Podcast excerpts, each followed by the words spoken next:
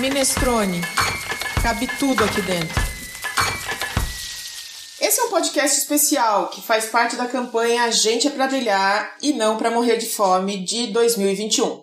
São quatro blocos programados para serem apresentados, um em cada sexta-feira do mês de outubro, como episódios individuais. Em todos eles, falaremos sobre cultivar. Na apresentação, Cláudia Violi e a idealização é de André Luzi. No primeiro episódio, Vamos falar sobre cultivar a solidariedade, assistência alimentar e o direito humano à alimentação. No segundo, o tema é cultivar a agroecologia, falando de práticas de plantio, compostagem e economias transformadoras. Na terceira edição da série, vamos cultivar a cultura política, com escolas de ação direta e ativismo alimentar. E no quarto e último episódio, o cultivar se transforma em nutrir nutrir a organização popular assembleias populares, dos coletivos, movimentos e fóruns. Fique com a gente! Olá, ouvinte de todo o planeta! Sejam todas e todos bem-vindos. Vocês estão ouvindo o podcast da campanha Gente é para Brilhar e não para morrer de fome. Eu sou a Cláudia Violi, jornalista, cozinheira e apresentadora do podcast Minestrone. Esse podcast foi idealizado pelo André Luzi, com roteiro, produção e edição da equipe do Minestrone Cabe Tudo Aqui Dentro. Em parceria com a Rádio Vibe Mundial pro Vibecast, você que acompanha o podcast Minestrone sempre na primeira sexta-feira de cada mês, tem a oportunidade de ouvir todos os episódios da série de uma só vez. E é uma honra apresentar para vocês o André Luzi, que é ativista alimentar e pesquisador em direitos humanos. Foi ele que idealizou, com a experiência que ele tem, a divisão temática dos blocos ou dos episódios. André, como vai? Obrigada por essa oportunidade de estar aqui com você. Por favor, se apresente e já conte para os nossos ouvintes sobre o que a gente vai falar nesse primeiro bloco, nesse primeiro episódio. Olá, Cláudia. Olá, ouvintes. Eu sou André Luzi, sou pesquisador e ativista alimentar entre diferentes coletivos, o movimento Banquetaço. Nesse nosso primeiro episódio da série, a gente vai falar sobre cultivar a solidariedade, a assistência alimentar e o direito humano à alimentação. André, por que é preciso cultivar a solidariedade quando se trata do direito humano à alimentação? É muito importante termos espaços de acalentar, de cuidar, de preservar os nossos laços, as nossas redes que garantem a assistência alimentar, que garante o acesso a alimentos saudáveis e de qualidade. A ideia da gente é fortalecer essa noção de que juntos, juntas, nós podemos mudar o sistema alimentar vigente hoje em nosso país. André, você acha que a solidariedade tem outros nomes? Quais são as representações institucionais da solidariedade? O Paulo Vanucci, ele traz um elemento muito interessante para a gente pensar a solidariedade. Ele resgata o termo em latim, solidum. É a gente se colocar por inteiro, é a gente estar na relação conosco e com os outros de uma forma integral. E é assim que a gente pensa essa relação de perceber as necessidades no campo dos direitos, mas também olhar para as subjetividades. Não é só a entrega de uma marmita, a entrega de uma cesta básica. Nós estamos construindo outras sociabilidades, sempre enfatizando a noção do direito para construir a autonomia desses indivíduos e a sua forma de lutar pelo direito humano à alimentação. E quais são essas formas de representações institucionais da solidariedade? Os movimentos, os coletivos, as formas como podemos nos organizar para fazer incidências políticas nas instituições, nas estruturas responsáveis por garantir, promover, também recuperar direitos que são violados do conjunto da população. Não são poucos os que são violados, né? Infelizmente, não são poucos. E todos eles têm uma visão que se conecta.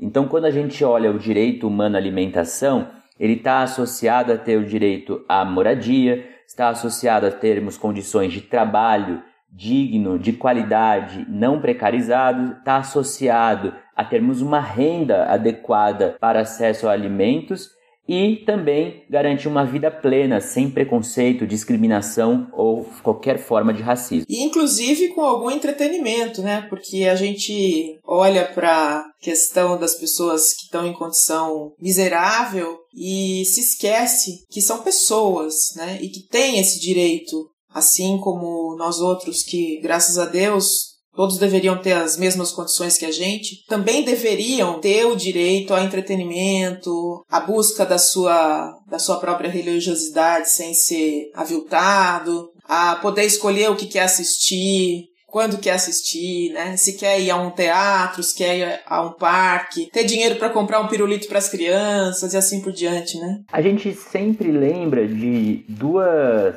músicas que um deles dá o nome à campanha, gente é para brilhar, e mostra toda essa capacidade, potência humana de se fazer nessa sua autonomia de construção dos indivíduos e também na capacidade de produzirmos sentidos, significados das nossas sociabilidades, nossos laços e vínculos comunitários. Assim que a gente imagina que não é só padecer, mas é ter uma vida plena, uma vida de gozo da cultura, do esporte, lazer, das diferentes formas de participar das decisões políticas das nossas comunidades e também do fazer, do fazer que transforma esse conjunto da sociedade.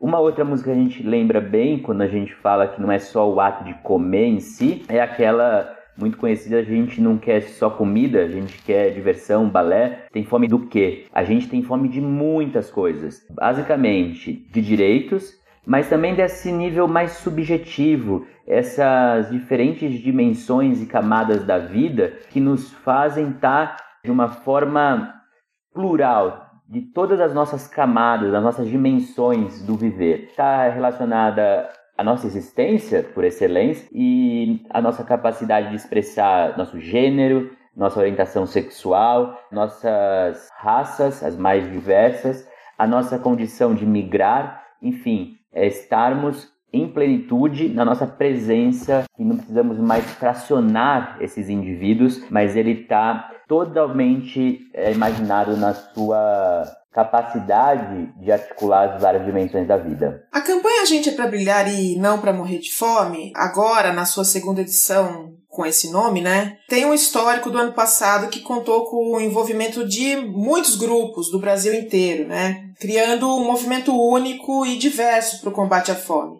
Quem foram e quem são ainda os principais envolvidos nesse movimento? Nós vimos a fome ganhar muitos contornos. Foi avassaladora a forma em que a fome voltou a bater as casas, sítios, aos pequenos espaços de convívio, nas florestas, nas águas, e ela tem face, ela tem rosto, ela tem gênero. E desse chamado emergencial, nós vimos que nós temos um conjunto da sociedade muito capaz de transformar essa realidade. Se a fome é uma construção humana, se ela é uma construção política, se ela é uma construção social, cabe a nós, humanos, sociedade, transformar essa realidade. Então nós entendemos que aquilo que nós fazíamos na produção, na comercialização, na preparação de alimentos, nós podíamos colocar em benefício do conjunto da sociedade. E assim nos organizamos em pequenos comitês emergenciais, nas cozinhas populares ou solidárias, nos espaços de plantios no meio urbano e rural e também numa incidência política para mostrar também para os entes públicos que nós temos capacidades de alimentar a nossa população brasileira com comida de verdade, com comida saudável e de maneira sustentável. Essas pessoas assim são grupos que decidiram se auto-organizar para dar uma resposta coletiva, comunitária à realidade da fome que vem ampliando de uma forma dramática na nossa população. É, apesar do engajamento, a fome parece só ter aumentado de outubro do ano passado para cá, né, aqui no país. Como é que funciona a assistência alimentar e de que modo ela atenua a fome das pessoas? Nós temos a convicção que é necessário agir de uma forma emergencial, pois as pessoas têm pressa para se alimentar de uma forma adequada, para se manter vivo e ao mesmo tempo, à medida que nós vamos desenvolvendo essas ações de assistência alimentar, não é caridade, não é benesse, não é favor, não é privilégio. A gente faz uma ação de assistência alimentar porque as pessoas precisam imediatamente se alimentar mas nós, nesse ato de solidariedade, nesse ato de construir as autonomias, de construir a emancipação social, nós vamos mostrando caminhos de forma a perenizar o acesso aos alimentos e também construir políticas públicas que deem respostas à necessidade de universalizar o acesso aos alimentos. Porque nós sabemos que, mesmo antes da pandemia, nós já vivíamos uma profunda desigualdade. Desde 2018 vem se acentuando a miséria, as desigualdades no Brasil, com políticas de retirada de direitos, dos tetos dos gastos sociais, de transformações e reformas administrativas do trabalho e da previdência que foram tirando as condições das populações terem o trabalho e a alimentação adequados, e isso agora na pandemia criou esse grande volume de pessoas que estão abaixo da linha da miséria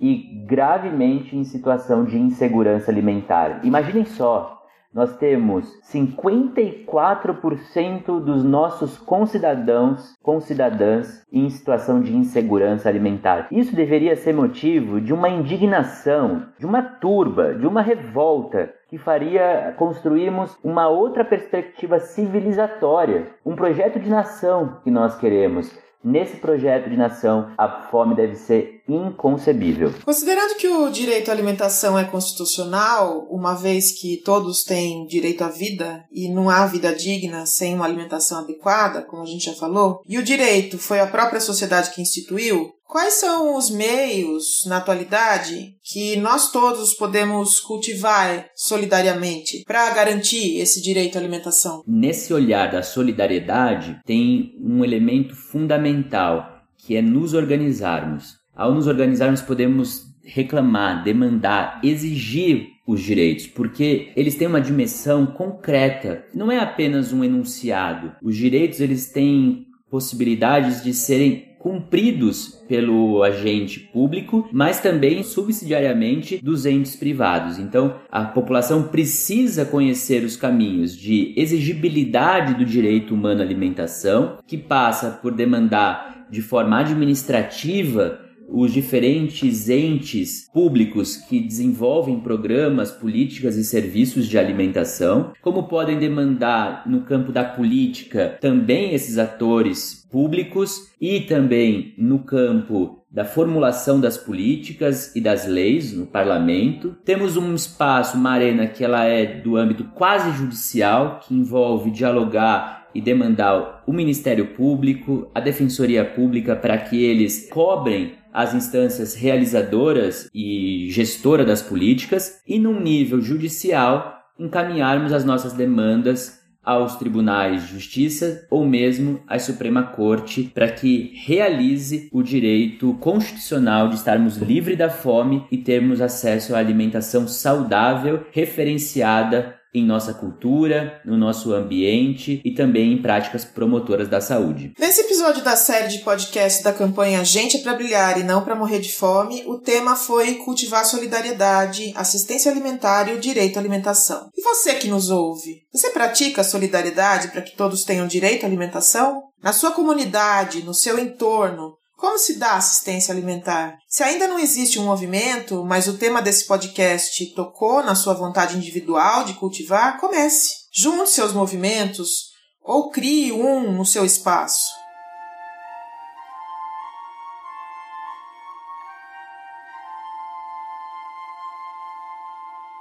André, a gente vai falar sobre cultivar agroecologia, né? Vai falar de práticas de plantio, compostagem e das economias que são transformadoras. Para quem não tem familiaridade com o termo, o que é agroecologia? A agroecologia é uma forma de produção, é uma forma de relação com o ambiente, com a produção de alimentos e que reconhece os diferentes saberes, as diferentes práticas de plantio que vêm dos nossos ancestrais que cria um equilíbrio ecológico e produz de forma sustentável. Mas não é apenas o ato de plantar em si, mas tudo o que envolve a cadeia, o sistema alimentar, garantindo um acesso a alimentos saudáveis sem impactar negativamente no nosso meio ambiente. Em que a agroecologia e o agronegócio se distinguem? Você pode dar alguns exemplos de práticas agroecológicas para gente? Sim, com certeza. Por um lado, a agroecologia visa assegurar a alimentação como um direito, diferente do agronegócio que pensa a alimentação como mercadoria, como uma commodity para exportação, basicamente. A agroecologia pensa a abundância, a riqueza da natureza em fornecer a gente de uma forma generosa uma sociobiodiversidade que pode alimentar o conjunto da humanidade. O agronegócio está baseado numa monocultura, em explorar, em garantir melhor rentabilidade e, de certa forma, prejudicar o ambiente, o solo, as pessoas e utilizar, infelizmente, agrotóxicos, que são venenos, que contaminam o solo, contaminam as águas, contaminam o ar e pode deixar um rastro de má desenvolvimento da nossa saúde por um longo prazo. É bem prejudicial, né? Exato, ele é, é muito ruim para a nossa saúde e traz impactos negativos que nós podemos ver seus resquícios em diferentes períodos históricos e também um grande prejuízo econômico no campo da saúde, porque ela traz contaminação para quem manipula esses produtos tóxicos, ele traz desenvolvimento de doenças relacionadas a esses produtos para quem o consome e também um descontrole, porque ele faz uma interação no ambiente que nós não temos condições de perceber. É aí que está essa forma físico-química em que esses produtos interagem com o conjunto dos outros elementos que estão na natureza. Mas então vamos falar de agroecologia. Quem já tem essa prática incorporada e serve de exemplo para quem nos ouve entender direitinho? Ah, nós temos uma variedade de práticas que passam pela produção, pelos grupos de camponeses e camponesas, de trabalhadores rurais sem terra. Temos também de uma longa data ancestral as experiências dos nossos irmãos e irmãs quilombolas e também dos nossos povos originários, os povos indígenas, que foram cuidando da terra e desses saberes. Nós também temos muitas iniciativas que ganham cada vez mais espaço de um saber agroecológico nas escolas, tanto para o acesso ao alimento na alimentação escolar, mas também integrando o currículo das escolas. E aí nós temos uma potência de formar desde a mais tenra idade as crianças para um olhar agroecológico. E também nós temos, por outro lado, um conjunto de práticas que favorecem a distribuição e a comercialização de alimentos de base sustentável. São clubes de compras, espaços de comercialização sem fins de lucro e também uma forma da população se agenciar para organizar compras coletivas diminuindo o peso da logística, a poluição no ambiente e favorecendo uma base econômica solidária e justa. Na descrição do episódio a gente vai deixar algumas referências para o ouvinte. E dá para fazer agroecologia na selva de pedra, André? Ou seja, nas cidades? De que jeito seria isso? Ah, essa é uma riqueza de práticas que a gente pode ficar aqui quase como um outro programa. Talvez aí fique uma boa dica, agroecologia no meio urbano. E nós sabemos que isso é fundamental para garantir o acesso a um conjunto de pessoas cada vez que mais se localizam nas cidades, nos grandes centros urbanos. A ONU, Organização das Nações Unidas, vem demonstrando que até 2050 80% da população estarão nas cidades e manter práticas agroecológicas na cidade evitam a pressão ao campo, aos rios, às florestas e ajudam a equilibrar o nosso ambiente na cidade. Da mesma forma, ela não precisa ficar restrita às bordas das cidades. Essas práticas agroecológicas, elas podem estar nas praças, podem estar nas casas, podem estar nos conjuntos habitacionais, podem estar nas escolas. Então não é um olhar apenas de grandes espaços de plantio, de cultivo, mas é uma outra forma de nos relacionarmos com a cidade. É produzirmos a cidade que queremos, acolhedora, transformadora e que cuida do ambiente para as presentes e futuras gerações. E como que as pessoas podem se envolver? Você acabou falando agora, né? Com o conceito da agroecologia. Tem uma das formas que as pessoas nem estão tão atentas, Cláudia, mas que é precioso esse cuidado com relação aos efeitos das mudanças climáticas, que elas já estão acontecendo. Nós estamos vendo enchentes, nós estamos vendo secas, nós estamos vendo mudança de temperaturas, às vezes no mesmo dia e também Outros fenômenos, como chuvas que se deslocam da Amazônia para cidades como a de São Paulo, ou até mesmo rajadas de terra que fazem grandes impactos em outras cidades. Então, se cada pessoa puder se organizar criar espaços de cultivo, até mesmo para as mudanças climáticas, nós vamos ter respostas mais duradouras e efetivas para um bem viver. No título desse episódio, desse bloco, tem a expressão economias transformadoras. O que isso significa? Ah, nós precisamos mudar o nosso paradigma da forma como nos relacionamos economicamente. Nós temos que tirar o olhar da competição, da forma de exaurir os nossos recursos naturais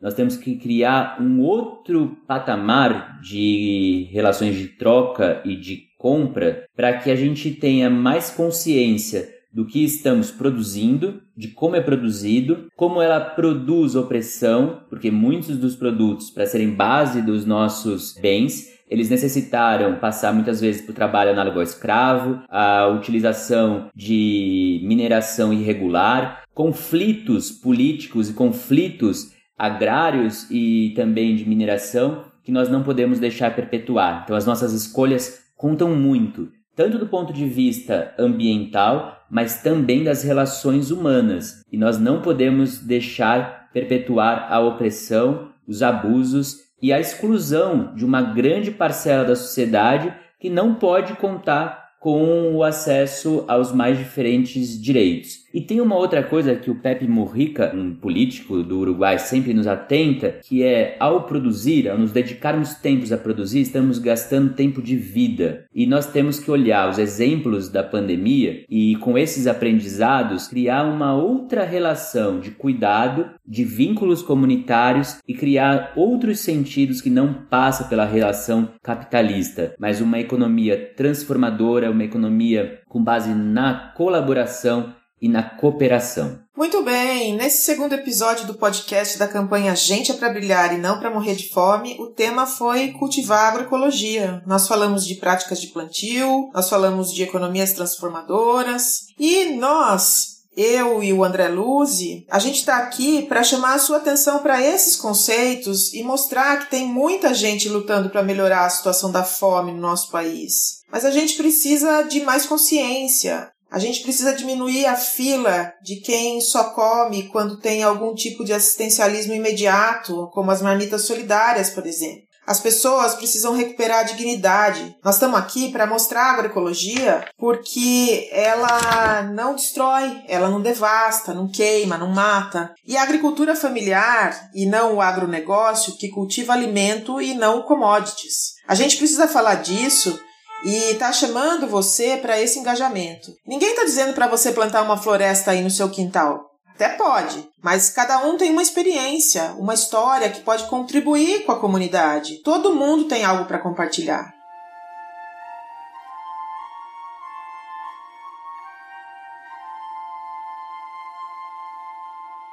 André, por que, que é tão importante a cultura política? Isso é realmente um tema que precisa estar em todos os nossos bate-papos, em todos os nossos diálogos e encontros familiares, das nossas comunidades, das nossas igrejas e do trabalho. Falar da política é desse cuidado com o comum, é o cuidado nas nossas relações e da forma como construímos políticas públicas para a garantia de direitos. Muitas vezes as pessoas torcem o nariz para falar de política como fosse aquela institucionalizada, aquela que está no campo do executivo, do judiciário e também do parlamento. Nós estamos falando desse conjunto de outro que perpassa as diferentes camadas, desde uma decisão que influencia a questão econômica do país e das relações comerciais, mas também uma decisão que tem impacto no meio ambiente e vai trazer consequências para a nossa vida no planeta. É, eu costumo dizer que a política nossa de cada dia tá na gente fechar a torneira naquele momento que está ensaboando a louça, por exemplo, para não deixar a água que foi tratada e custou dinheiro para isso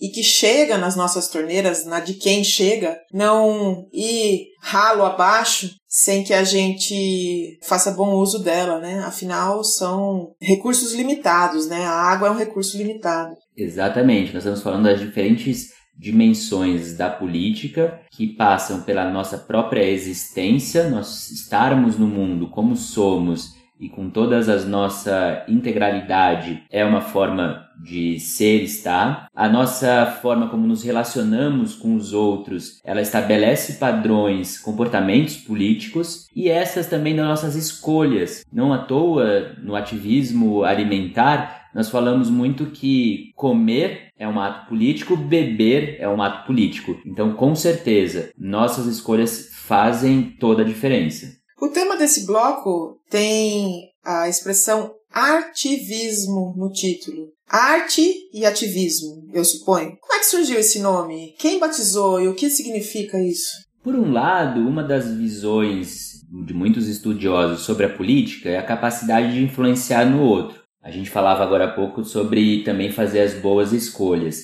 Então a junção do arte e do ativismo está no sentido de podermos nos expressar, podermos incidir na vida em comunidade, na sociedade, não apenas a política pensada nossa relação com o Estado ou mediada pelo Estado, mas também não é uma forma de olhar a arte de uma forma instrumental para fazer um conjunto de pessoas ou a quem tem acesso àquela produção, aquela obra, se sensibilizar ou se conscientizar. É um desejo genuíno, é uma forma de ativar sentidos, compartilhar significados e ela pode produzir efeitos que sensibilizam o conjunto das pessoas que têm acesso a ela ou que repercutem essa produção que passa pela arte de rua, pela produção mais variadas linguagens artísticas e que também está na capacidade de trazer uma criticidade às nossas relações e à nossa percepção de mundo.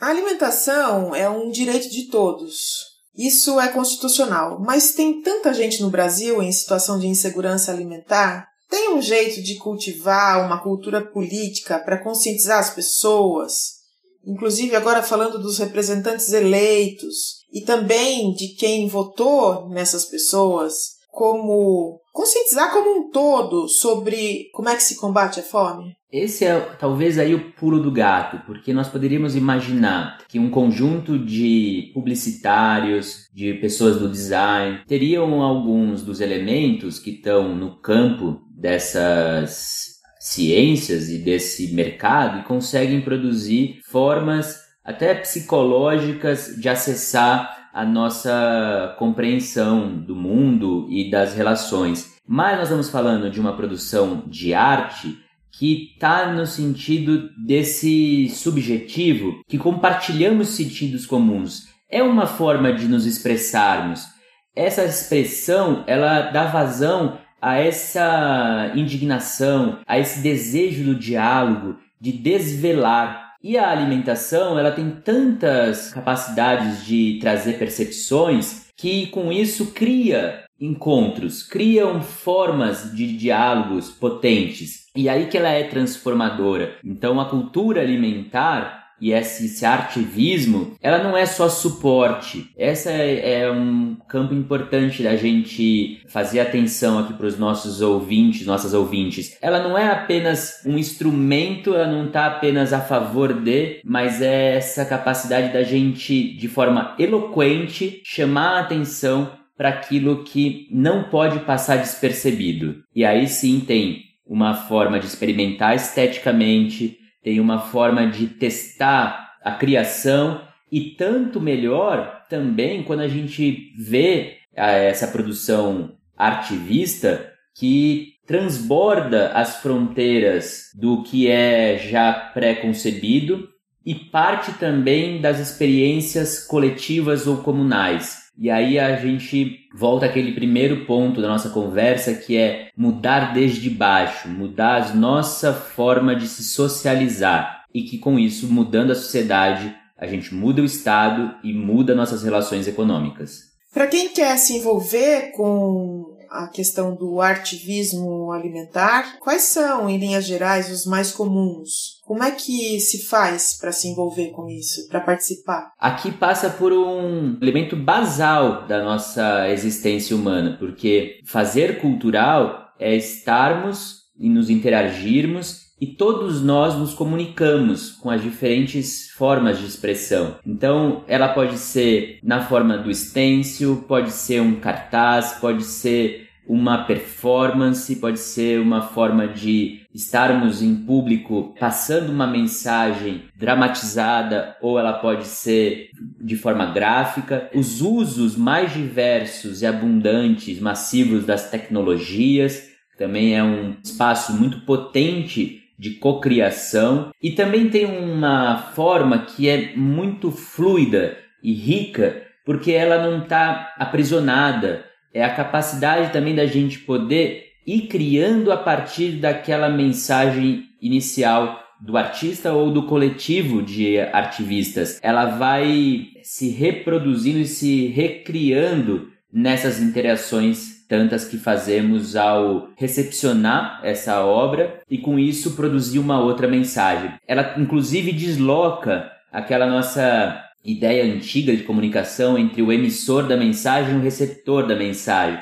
Agora ela está muito mais espraiada e todo mundo pode recepcioná-la e poder ressignificá-la e colocá-la no mundo de novo, buscando essa incidência para transformação política, transformação da sociedade. É um campo de ação direta. É alimentação em movimento, é alimentação chegando nas diferentes pessoas e acionando, inclusive, diferentes sentidos. Ela é muito sinestésica também, né? ela vai acionando diferentes sentidos, assim como o próprio ato de se alimentar nos favorece. E há até quem faça do próprio alimento o meio para fazer arte, né? Não estou falando só de chefe de cozinha ou de cozinheiro, né? Estou falando dessa arte para ser vista, para ser sentida, para ser cheirada. Existem alguns movimentos, né, de usar os próprios alimentos para mostrar o quanto esses alimentos podem ser de alguma maneira também o meio para que tudo isso aconteça, né? Para que toda essa integralidade que você falou aconteça. Até porque isso nos reconecta com um princípio fundamental das nossas discussões, nós, enquanto seres humanos, somos parte da mesma natureza. Nós, infelizmente, nesse momento que a gente chama de antropoceno, em que coloca, infelizmente, o homem no topo da dinâmica da natureza, deve ser abolida. E quando a gente se reconecta com a natureza e somos parte delas, a gente vê a riqueza e plasticidade, poesia, a gente vê as cores abundantes em toda essa sociobiodiversidade.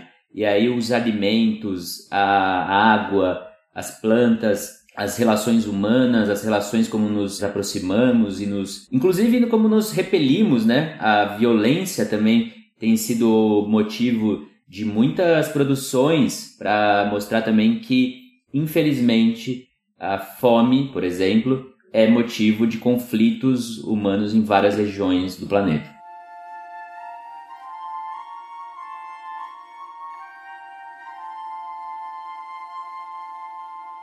Passou rápido, né, André? Acho que a gente tem que fazer mais podcasts para gritar para o mundo que gente é para brilhar e não para morrer de fome. Você já nos explicou tanta coisa, mas como é que se faz para nutrir a organização popular? Ah, Cláudia, essa é, é a riqueza da nossa pluralidade, nossa diversidade humana e no Brasil ela tem uma carga fantástica de formas de ser e estar no mundo. Porque nós já nos organizamos. Muitas vezes a gente tem uma necessidade mais imediata e a gente cria respostas as demandas que nos apresentam e também da forma de nos organizar para reivindicar a exigibilidade de direitos. Então, nutrir a organização popular é imaginar que as pessoas já fazem, já estão nos territórios, é, não é aquela ideia de vir alguém externo e dizer para as pessoas como é que elas vão lutar ou como elas vão organizar. É a gente mostrar que existem práticas que podem ser intercambiadas, podem ser potencializadas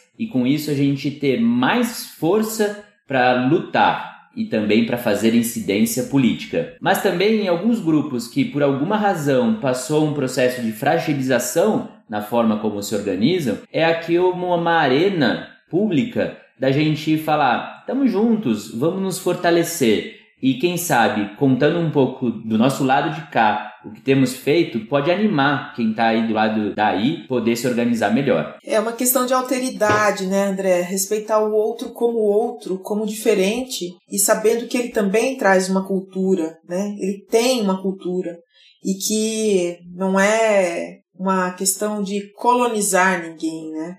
Acho que a gente sempre lembra desses conceitos que talvez no, na época da escola tenham passado um pouco ao largo para gente, né? Mas o nosso irmão quilombola, ele não tá para ser colonizado. O nosso irmão indígena não tá para ser colonizado. Muito pelo contrário, né? A gente tem muito mais a aprender e a compor, né? Quando a gente se une para conseguir fazer essa nutrição do popular, né? Mas de que jeito que tudo isso ocorre, André? É, esse nutrir é potencializar as práticas que ocorrem ou já ocorreram. Então nós vamos disponibilizar espaços na programação da campanha Gente é para Brilhar ou ao longo do mês de outubro favorecer esses encontros, porque como é o mês do Dia Mundial da Alimentação, acontecem muitas ações em todo o Brasil e isso tem uma riqueza que muitas vezes as pessoas estão fazendo em determinado território e não sabem, por diferentes razões, que muito próximo ou muito distante tem experiências que se relacionam, que podem ser articuladas, que podem ser coordenadas para estimular outras pessoas a se engajarem ou para ganhar força na incidência política. E dasquelas que são para mudar a sociedade, não necessariamente nesse primeiro momento as políticas públicas, a gente poder dar aquela viralizada num vídeo que foi produzido, num chamamento para uma ação de cultivo nas nossas cidades ou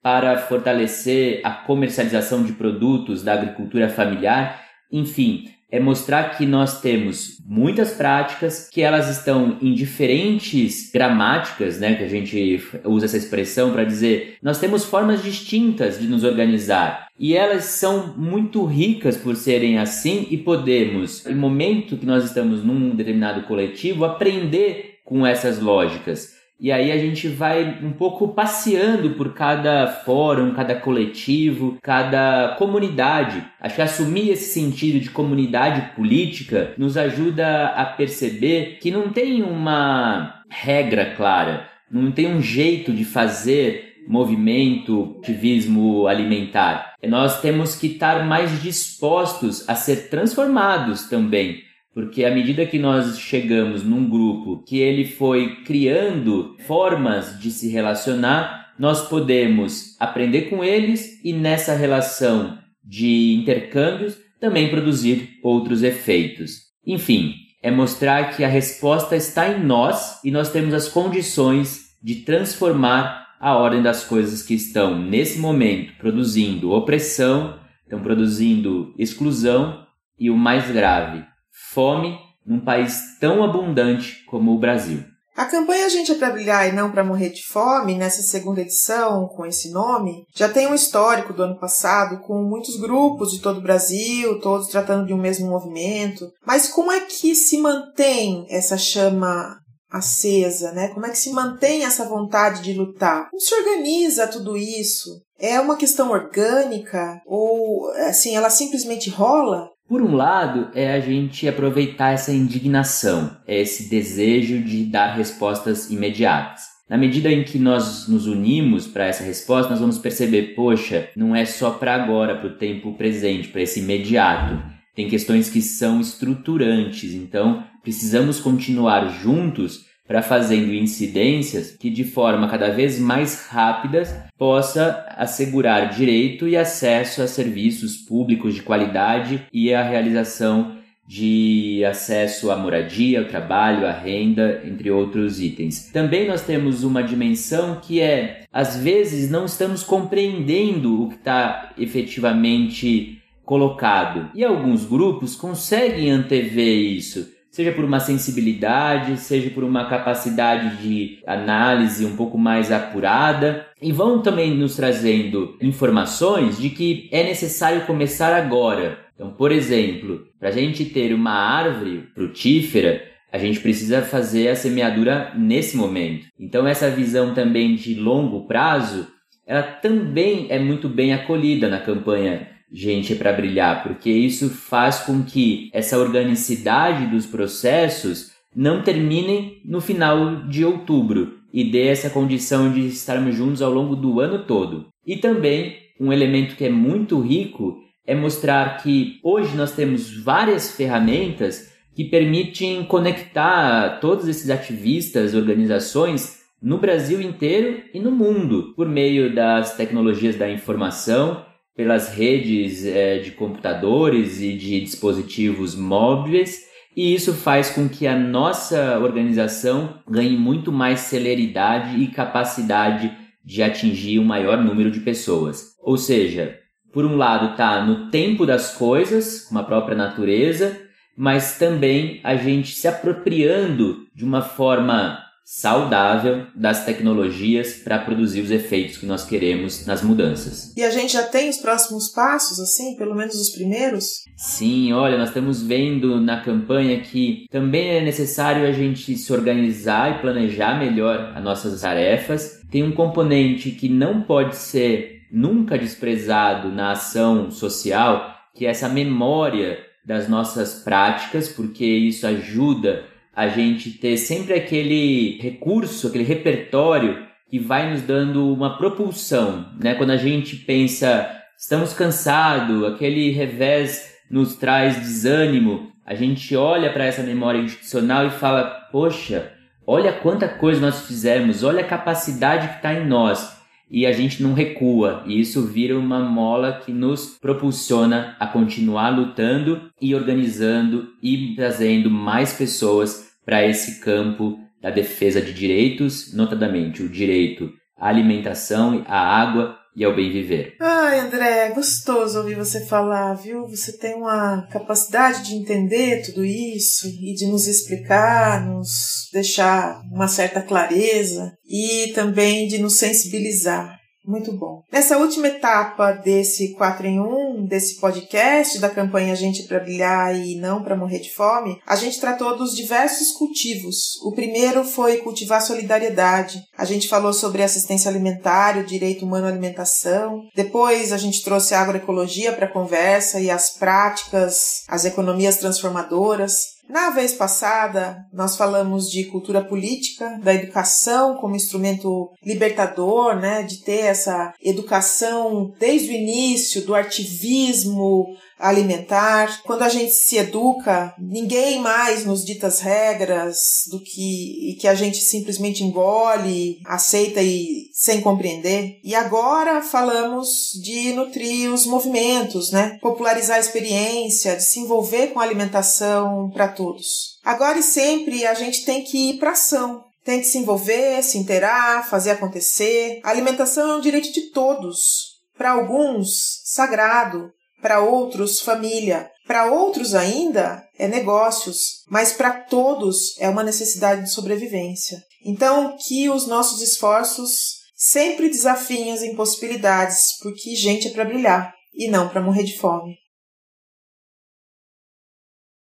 Agradeço a oportunidade de ter estado aqui ao lado do André Luzi, que é pesquisador, ativista de direitos humanos e um grande ativista do movimento banquetaço.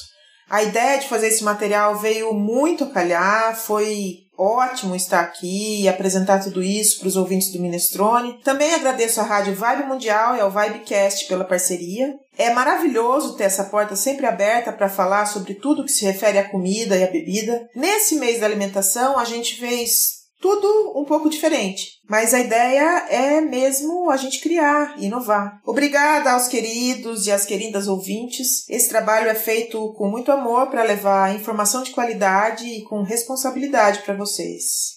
Até o próximo podcast Minestrone. Obrigada, André. Obrigado, obrigado, Cláudia. Obrigado a todos que nos acompanham, a todas que nos acompanham também, e mostrar que alimentação é axé, transcendência é vida em plenitude. Muito obrigada.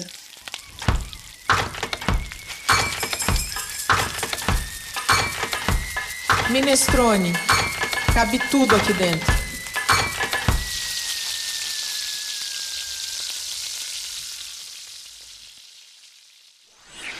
Esse podcast foi editado por Domênica Mendes.